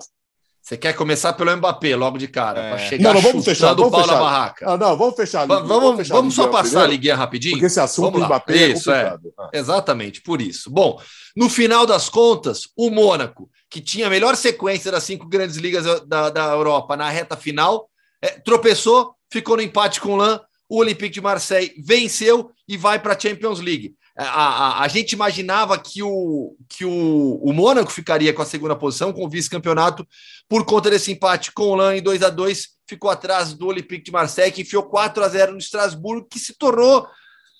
Eu estava torcendo para ver o Estrasburgo na, na, em, em, uma competição europeia, né? por toda a temporada que fez, mas ficou de fora. Então, Paris Saint-Germain e Olympique de Marseille, fase de grupos da Champions League. O Mônaco não é que ficou de fora da Champions, né? vai para a fase preliminar da competição. É, o Rennes vai para a fase de grupos da Europa League e o Nice vai jogar a Conference League. Tem também o Nantes, que ganhou a Copa da França, jogará a fase de grupos da, da Europa League. No rebaixamento, como é que ficou? O Bordeaux caiu com 31 pontos, o Metz né, teve um fã de esportes que, que falou: pô, você sempre se atenta com a pronúncia das equipes, né? Marseille e tal. Metz, né, que é a pronúncia correta do que a gente sempre falou de Metz, né? Uhum. Então, o Metz, uhum. na pronúncia correta, Metz, é, foi rebaixado, foi, foi atropelado, e o Sanetien terá uma sobrevida nos playoffs de rebaixamento. Agora podemos chutar o pau da barraca. Ah, rapidinho. Vamos. O, o, só que o, o, o Mônaco estava classificando direto para a Champions até os 50 do segundo Foi. tempo, né? Quando saiu Foi o gol sofrido. do Lan. E aí o pessoal em Marcelo enlouqueceu, né? O Marcelo quase deixou escapar a vaga, mas no final das contas classificou. E a preliminar é, é pegada para o Mônaco, né? Pode pegar um Benfica, pode pegar um Rangers, enfim. Então, o, ano na, é. na temporada atual ainda, o Mônaco jogou a pré-Champions e caiu Sim. no Shakhtar Donetsk. É, então. Então é, tem, tem lá os seus perigos. Mas beleza, vamos, vamos, vamos porque o assunto é bom, vai. Só mandar um abraço para o João Castelo Branco, que está nesse momento em Manchester, para acompanhar a festa do City daqui a pouco, que a Nathalie Geda, que estava em Manchester agora, está a caminho de Roland Garros. Mas vamos lá, a notícia do fim de semana. Mbappé ficou no PSG, né, Léo? A gente já estava suspeitando quando, quando falaram, ah, Mbappé vai falar na televisão francesa domingo. É, falei, tava estranho. então, acabaram nem esperando, né? Foi só um, só um, um só uma dica ali. Me parece muito claro que o, que o Mbappé. Tem, tem uma frase que o, que o Marcos Mota, né, que é o advogado esportivo, fala, que é o jogador controla a operação, né? Ainda mais no caso dele, quando quando está em fim de contrato, então toda decisão vai para a mão dele. É, a, a, história de que ele acertou com o Real Madrid é, verbalmente me parece crível, tá? Então não é uma coisa, ah, ah tá vendo? Inventaram que ele ia para o Real Madrid. Não, é, é, me parece crível que tenha tido, tanto é que hoje mesmo, segunda, é, na, na, na, coletiva que, que, ele deu, ele, o nosso Life, ele falou: olha, eu, eu, inclusive, quando eu decidi ficar no PSG, liguei para Florentino Pérez, porque a gente estava conversando, então Sim. achei que era, que era justo comunicar a ele da minha decisão.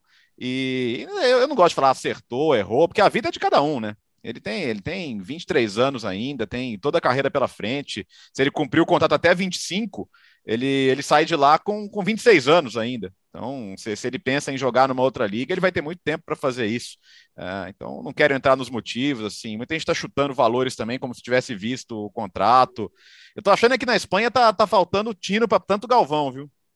Que os caras sentiram de um tanto, rapaz. Olha, até, sim, até, sim. até o, presidente da liga, o Tebas, divulgou uma nota, cara.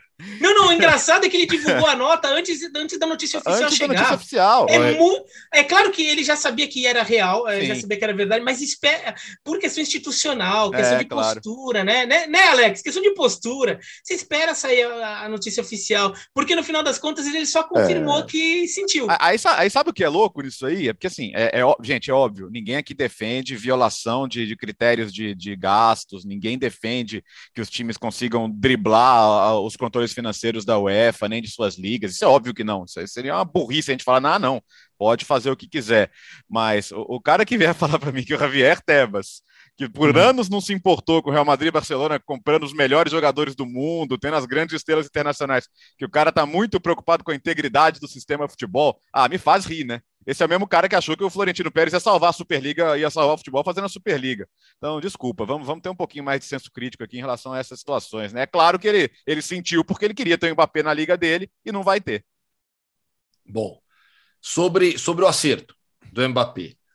É, eu acho que o Bertozzi já tocou no ponto principal. Assim, cada um cuida da, da, da própria carreira, cada um entende para onde quer ir. É evidente, é evidente que, que, Real, que o Real Madrid é maior do que o Paris Saint-Germain, que no Real Madrid existe uma história, existe um projeto esportivo é, é diferente do Paris Saint-Germain. Acho que não tem discussão nesse ponto. Ao optar pelo Paris Saint-Germain, ele, ele opta pelo, pelo local onde ele, onde ele já, já já se habituou nos últimos anos, entende que é a sua casa, é, quer levar o Paris Saint-Germain ao título.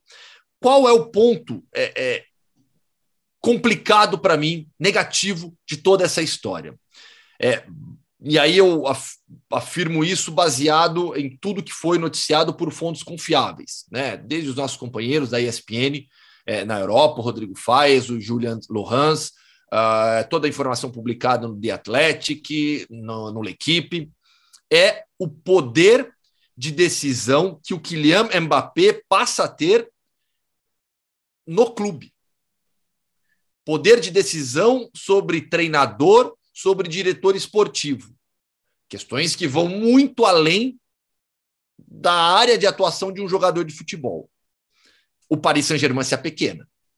Se apequena. Porque dá ao Mbappé um tamanho maior que o do clube. Jogador nenhum pode ser maior que o clube. Nenhum. Paris Saint-Germain fez tudo isso para manter o Mbappé. Isso é evidente. Né, diante da oferta que ele tinha do Real Madrid, foi uma decisão surpreendente continuar no Paris Saint-Germain, porque, vamos lembrar, há um ano o Mbappé queria sair do Paris Saint-Germain e o Real Madrid fez uma oferta absurda por um jogador em último ano de contrato. E o PSG é, negou, recusou a proposta, arriscando e acreditando no próprio taco. O Paris Saint-Germain saiu vitorioso nessa jogada, porque arriscou, trucou e conseguiu a permanência do jogador.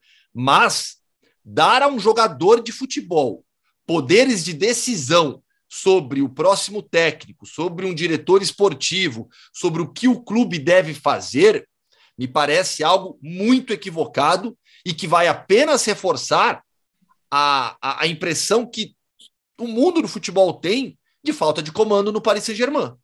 O que mais falamos desde a eliminação do PSG para o Real Madrid? Da necessidade de, estabelec de estabelecimento de uma hierarquia dentro do clube, de comando dentro do clube. Ao dar para o Mbappé isso, até brinquei no ESPN FC.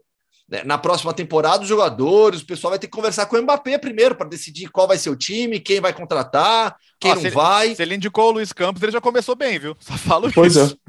É, então, sobre isso, eu assim, olha que assim, eu é. sou eu sou um dos primeiros, eu não vou dizer que necessariamente que eu sou o primeiro, mas seria muita arrogância minha, mas eu sou um dos primeiros da fila a querer defender que o Paris Saint-Germain não é um clube artificial. Eu já falei aqui várias vezes, a gente já falou aqui, é um clube que é, virou, que ficou fama de modinha, mas é um clube que tem uma torcida, uma torcida de verdade. A gente acompanhou o quanto essa torcida é, cor, é, é corneteira, o quanto essa torcida tem orgulho do Paris Saint-Germain, ela, o quanto essa torcida não quer ver o Paris Saint-Germain virar marionete de, de jogador mimado ou de dirigente mimado. Mas, no final das contas, o Paris Saint-Germain já tinha feito isso uma vez quando contratou o Neymar.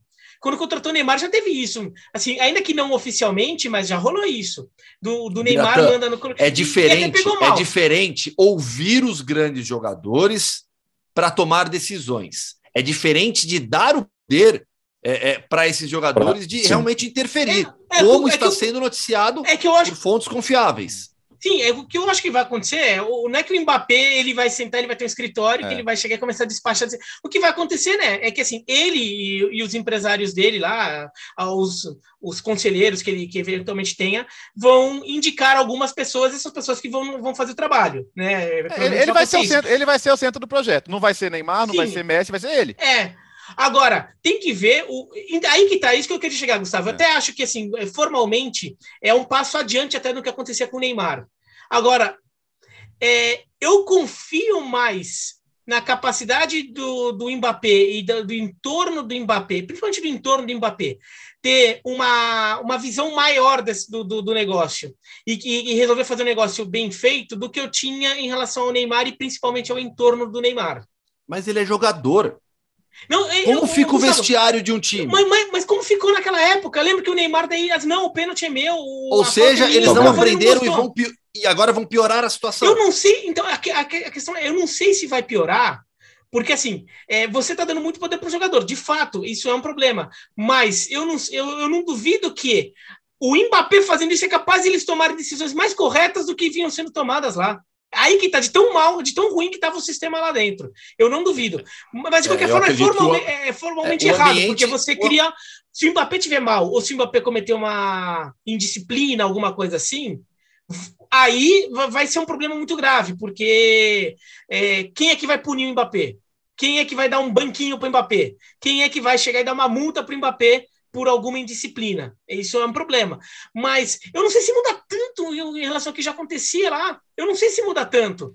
É, mas, sei lá, mas tem que mudar. A gente falou tanto aqui que isso precisava mudar e o clube faz o que agora? Mas, mas Vamos então, além dessa, nessa ideia Entende? Vai, então, vai, assim, vai é, depender de como, eu, ele, de eu, como ele usa essa então, de quem indica, né? É, então, de quem indica. Então, eu, eu, eu, eu entendo falou, ambiente, a primeira indicação é boa. É.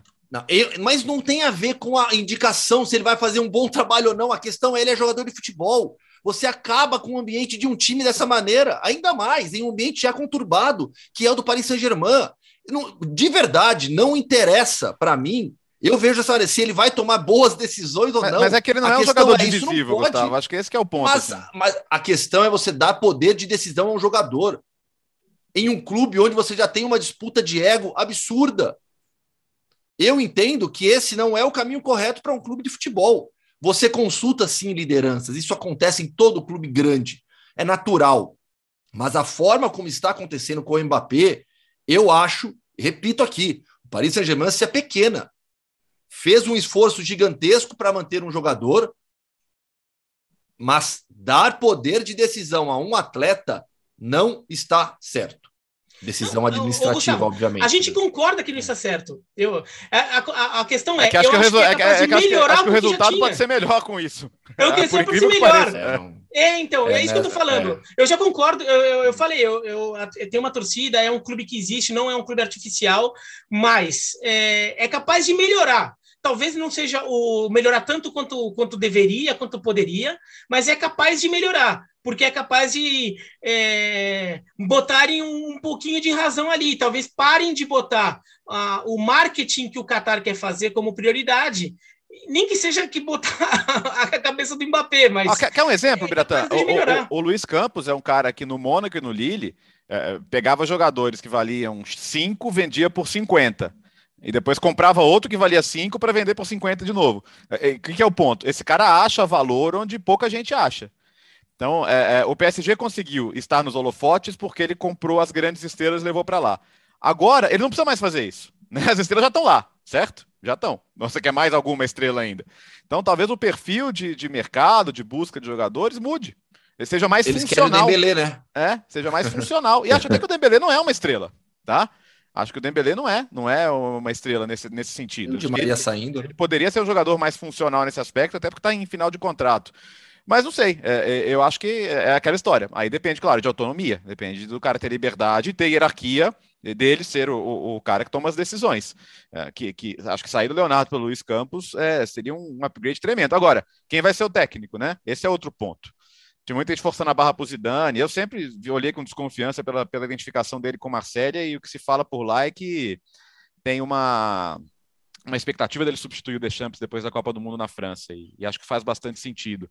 Mas, por exemplo, se não estamos olhando o Grife, por que não o Gautier? Que, que, que, já trabalhou com, com, com o próprio Luiz Campos, né? que já trabalhou uh, uh, brilhantemente no, no, no Lille, que foi campeão. Por que não? Por que não, não, não, não fugir da, da ideia do técnico também de outro perfil? Vamos ver. Eu estou bastante curioso para saber o que vai ser feito. O assunto, é, o assunto, o assunto ainda vai render muito. Gustavo, na Alemanha, enfim, Leipzig campeão.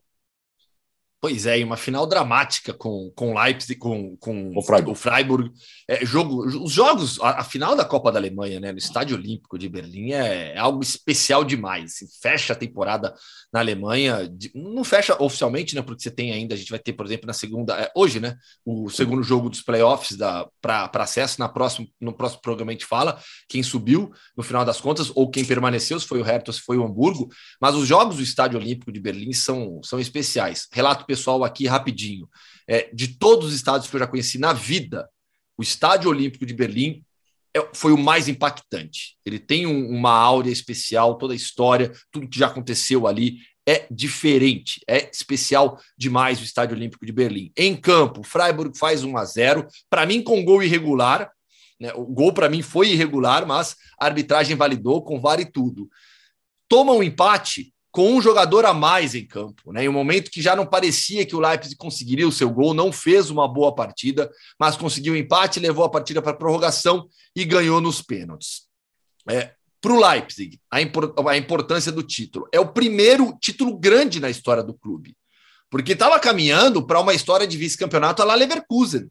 O, o Leipzig sobe da terceira para a segunda como vice-campeão, da segunda para a primeira como vice-campeão, foi duas vezes vice da Bundesliga e já tinha dois vice-campeonatos da própria Copa da Alemanha. Então, a história de vice-campeonatos do Leipzig estava ficando pesada. O título é importantíssimo para tirar esse peso e seguir agora com o projeto comandado pelo Domênico Tedesco, que foi a contratação do Leipzig na temporada mudou a equipe da água para o vinho com a saída do Jesse Marsh, que no final das contas conseguiu manter o Leeds United na primeira divisão. É, o Domênico Tedesco ele mudou o time, encaixou as peças, fez o Nikunku é, um dos melhores jogadores do mundo nessa temporada, com números absurdos e desempenho altíssimo, e o Leipzig finalmente conquistou o seu primeiro título. No lado do Freiburg, é uma pena, porque era uma história belíssima, com um técnico mais longevo na elite do futebol alemão, é, o, o, o Christian Streich, já há mais de 10 anos à frente do, do Freiburg, e no final do jogo, a cena do Streich indo em direção aos torcedores e aplaudindo e sendo ovacionado foi, foi, emocionante. Foi emocionante, sabe? A relação que existe ali, né? Da comunidade, da cidade com o treinador que tem uma identificação absurda com o clube. Foi algo muito, muito legal que aconteceu ali no final. E tem a revolução do Dortmund. É, revolução mais ou menos, né? Botaram o ah, reformulação lá, grande, vai. Ah. É, trouxeram ele de volta. É reformulação grande. É, mas como, como, como, como, nomes, como nome, sim, né? Como nome, sim. É, não só a chegada do ADM, a saída do Haaland, as, as mudanças na defesa, né? Especialmente a chegada do, do, do Sul e do Schlotterbeck, não é isso? O, o, isso. É, que, que chegou Que também. sai do Freiburg. Do, né? Que sai do Freiburg. Freiburg. E vai para lá, é. Vamos ver. O, o, o Dortmund vai ser aquele pote 3 chato da, da, Champions League na próxima temporada, né? Como, como às vezes é. Mas só queria destacar, assim, que é, é interessante. Eu tava vendo alguns torcedores do, do, do União Berlim, né? Falando sobre isso. Eles que perderam dramaticamente também pro, pro Leipzig. O Leipzig fala, o RB fala, somos o orgulho da Alemanha Oriental. A Alemanha Oriental fala, não, obrigado, vocês não nos representam. É, toda, antes do jogo, até o Freiburg né, se recusou é. a divulgar o nome do, do Leipzig em todo o seu material de promoção. Você pegava lá os pôsteres do jogo produzidos pelo Freiburg, né? Nenhuma referência ao, ao RB Leipzig.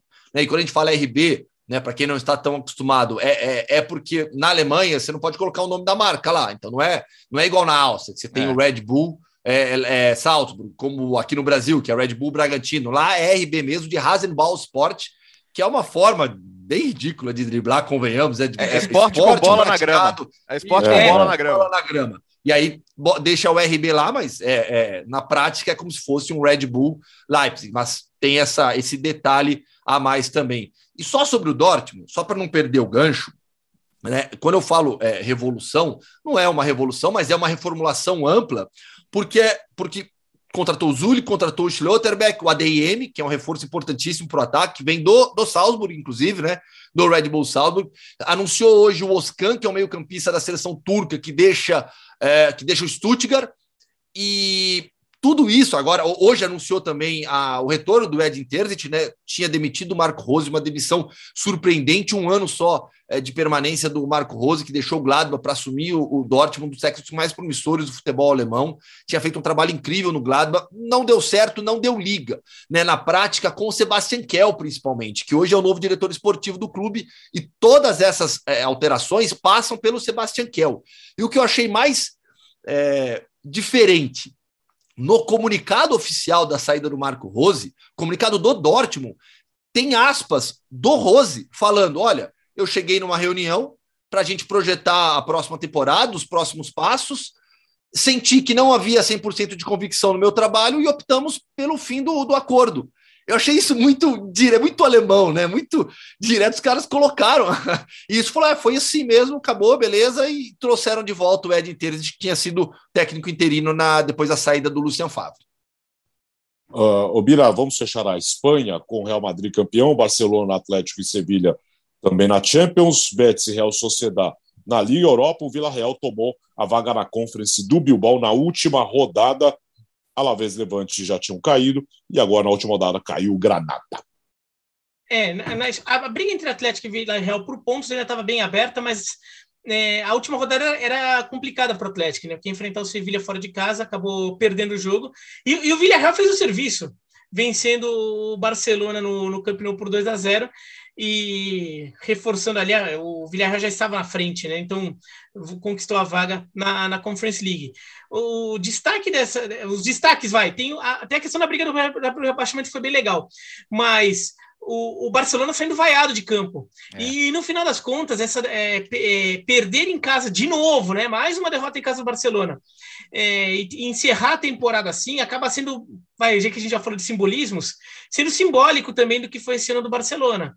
Porque é, uma temporada que em algum momento deu esperança, mas a reta final virou melancólica, ficou bem melancólica. E engraçado que aqueles 4 a 0 no, no Santiago Bernabéu que o Barcelona enfia no Real, foi um ponto em que o Real Madrid decola é. e, e, e, o Barcelona meio que assim se perde um pouco naquele momento. A Fra e, Frankfurt, a invasão de Frankfurt foi a pá de cal, né? Da, dali para frente sim, o Barcelona sim. entrou num, piloto, é, não é que entrou no piloto automático, desligou o piloto automático. Não, e, aí, e, a, e, a, invasão, e a invasão do é. Frankfurt, ela é. ocorre que é uma semana e meia depois dos 4 a 0. Sim. Então então, foi bem naquele momento que, que a coisa começa a virar para o Barcelona reforça a ideia de que o Barcelona, ah, tudo bem, encontrou um jeito de jogar com chave, a coisa melhorou, conseguiu classificar para a Champions com tranquilidade, foi vice-campeão, mas muita coisa vai ter que melhorar no Barcelona, vai ter que ter. É, agora tem que ver com que dinheiro, né? Estão falando em Lewandowski, por exemplo, mas é, o, o, Barcelona continua tendo que arranjar dinheiro. O, o Barcelona Tebas continua... já, já, se intrometeu nisso, né? Ele já falou que o Barcelona é. hoje não consegue é, inscrever o Lewandowski por conta do limite salarial. Exatamente. O, o, Barcelona teve que cortar um monte de salário, daí emprestou o Coutinho, é, daí teve, acabou se livrando de parte do salário do Coutinho, continuou pagando outra parte. É, o Griezmann foi para o Atlético de Madrid. O, o, Barcelona foi se livrando de alguns salários. O Dembélé vai sair, tudo, mas o Barcelona continuou operando no vermelho. Continuou tendo que cortar, mas ainda meio que deixaram nesta temporada, mesmo com muito. O Messi foi embora, claro. Mesmo assim, o Barcelona continua operando no vermelho. Então tem que cortar, tem que ver de onde vai, vai tirar dinheiro. Tudo bem, o Coutinho vai sair, né? Já foi confirmado que o Aston Villa vai exercer uh, o, o, direito de compra, a prioridade. O Dembélé provavelmente vai sair, mesmo tendo jogado bem na reta final da temporada. Tem um salário muito alto, então não, dificilmente vai conseguir manter. Eu não sei se ele vai aceitar uma redução salarial para ficar. Então tem que ver como o Barcelona se, se monta, porque a situação ainda é delicada. Tudo bem que já pelo menos sabe mais que caminho você quer seguir. Agora, co como pagar a passagem para seguir esse caminho é, tá um pouco difícil ainda, então ainda incertezas. Lá atrás, o, o, Granada conseguiu cair, né? O Granada dos times que estavam lá embaixo, que menos dava pinta que ia cair, e acabou empatando em casa com, com o Espanhol. E como o Cádiz venceu e o Mallorca venceu, o Cádiz e o Mallorca passaram o Granada na última rodada o, e o Granada acabou rebaixado, que é uma surpresa. Eu, eu imaginava que o Granada conseguisse um, um a zerinho que fosse contra o Espanhol, que só estava cumprindo tabela nessa última rodada. O, o, Granada não conseguiu. O Granada, que é um time que na temporada passada, acho que chegou nas quartas de final da Liga Europa, eliminou não foi? Nápoles. quartas? Uhum. Eliminou o Nápoles. É, eliminou o Nápoles. Caiu para o United. Caiu para o Manchester United. Quarta de final de Liga Europa na temporada passada, grande surpresa. Foi até uma história legal, assim, porque ele, ele meio que vai para a Liga Europa porque o, a, a, a vaga meio que só surge para ele e e agora tá caindo. Né? Vai cair trocou o técnico, né? Ele trocou o técnico, tinha contratado o Robert Moreno para essa temporada, ex-seleção espanhola. Tava mal, as coisas não, é, não, funcionaram. Só que agora na reta final eles tinham apostado no Aitor Caranca e realmente não dava pinta nenhuma de rebaixamento, nenhuma. O Bertozzi falou do Cagliari, né? Que não tinha time para cair. O Mallorca também não tinha, não tinha time para cair. E para mim o pior time de La Liga foi o Cádiz que conseguiu se salvar graças ao trabalho da, do, do, do, do, Sérgio Gonçalves, o técnico também na reta final ali, né? Porque tecnicamente, para mim, o Cádiz era o pior time de La Liga e se salvou, né? Pelo menos vai garantir boas paisagens na, na próxima temporada é, na Andaluzia. É, é, o, e o Cádiz que é um time é um time que, que, que vai é, joga um futebol mais rústico, assim, né? Um futebol mais defensivo. Tanto é que Cádiz e Retafe têm os dois piores ataques do Campeonato Espanhol, mesmo. Aliás, o Alavés teve pior, mas os, o penúltimo e o antepenúltimo ataques do Campeonato Espanhol é, foram de Cádiz e Retafe, que são dois times que têm por cultura interna jogar muito na defesa, contra-ataque. É, são times que jogam futebol mais duro, mas conseguiram se salvar, acabou sendo, sendo funcional. Loucos, estou louco para a gente gravar um, uns episódios na Espanha. Quem sabe na temporada que vem, né, Gustavo? Bora. Ajuda nós aí. Quem sabe nós quatro lá na Espanha, imagina? Acho ruim, não. Andando pelos estádios tal. Precisa ser Madrid, Barcelona. Comendo presunto. Sim. É bom, isso sim. Ramon, Ramon. uh, destaques rápidos agora para Moldávia, Grécia, Escócia e Portugal, porque vem aí o quê, Léo? Ah, não vou perder tempo, não, que senão a gente não acaba hoje. Vamos lá, Mundo Hoffman! Vai lá, Rec, hoje o programa ficou longo. Vamos lá, campeão é, da Copa da Grécia. Tá, o Panathinaikos bateu o pau aqui na final por 1 a 0 décimo no título do Panathinaikos na história da Copa da Grécia. Tem brasileiro no elenco, Matheus Vital, ex-Corinthians e Vasco da Gama. Na na, vamos vamos, vamos para a Escócia. Vai para a Escócia porque o Rangers venceu o Hearts por 2 a 0 é, conseguiu, na semana da derrota na Europa League, ter uma alegria no final de semana, né, conquistando mais uma vez a Copa da Escócia. Giovanni Van Bronckhorst levantando o troféu agora da Copa da Escócia como treinador. Copa da Moldávia, esse sim, Mundo Hoffman para valer. O Sheriff ganhou na final do Sfintum, Sfintum por 1 a 0. Desde 2019 não era campeão da competição, fazia tempo que o Sheriff não ganhava a Copa da, da Moldávia. Três brasileiros no elenco da região de Transnistria, da equipe da região de Transnistria. É, o Bruno Felipe, que inclusive já passou aqui pelo Mundo Hoffman na entrevista, o Vitor Pernambuco, que trocou. O Vitor Pernambuco é outro que eu, tenho, que eu, eu vou chamar ele para vir aqui, porque ele trocou o molde pelo xerife. Né? Baita carreira legal, alternativa. E tem o Renan, Renan Guedes também, então, três brasileiros campeões é, é, da Copa da Moldávia. Faltou Copa de Portugal, certo? Porto, campeão, Sim. levou a dobradinha no país, bateu o tom dela na final por 3 a 1 Ufa, uma hora e vinte de programa. Muita coisa, muita coisa, mas era importante, era necessário. Valeu, Léo, até quinta. Valeu, quinta vamos repercutir final de conference já entrar no clima da final da Champions League, hein? Muita coisa legal ainda para acontecer nessa semana. Valeu, Gustavo, boa semana. Valeu, gente, boa semana para todo mundo. Tchau, Bira. Tchau, registrando aqui, Lyon campeão da Champions League feminina, batendo o Barcelona que tem um grande projeto de futebol feminino, acho que é, é, a grande referência do futebol feminino hoje, mas o Lyon é, é, a grande força da história do futebol feminino na Europa, né? Ele conquistou mais um título, mereceu ganhar, o Barcelona não conseguiu ver, ver, a bola, o Lyon dominou desde o começo, mesmo com 3 a 1 o Barcelona não pressionou no segundo tempo, então muito, muito mérito do que o Lyon fez contra um Barcelona fortíssimo que tende a dominar o futebol europeu feminino nos próximos anos, mas o, o Lyon mostrou que estava eh, mais acostumado, sabia mais como se preparar para isso. Até o Barcelona usou um discurso que usam muito na França. Fala, talvez se o campeonato espanhol melhorasse, a gente tivesse tenha mais adversário no nosso dia a dia e de repente a gente consegue jogar melhor esses jogos grandes. É, a Alexia Putelhas falou isso, que é um discurso que a gente vê muito com o Paris Saint-Germain. Valeu, gente. Boa semana. Obrigado. Foi demais esse episódio 109 com tudo que aconteceu no fim de semana na Europa e quantas e quantas emoções. Até quinta!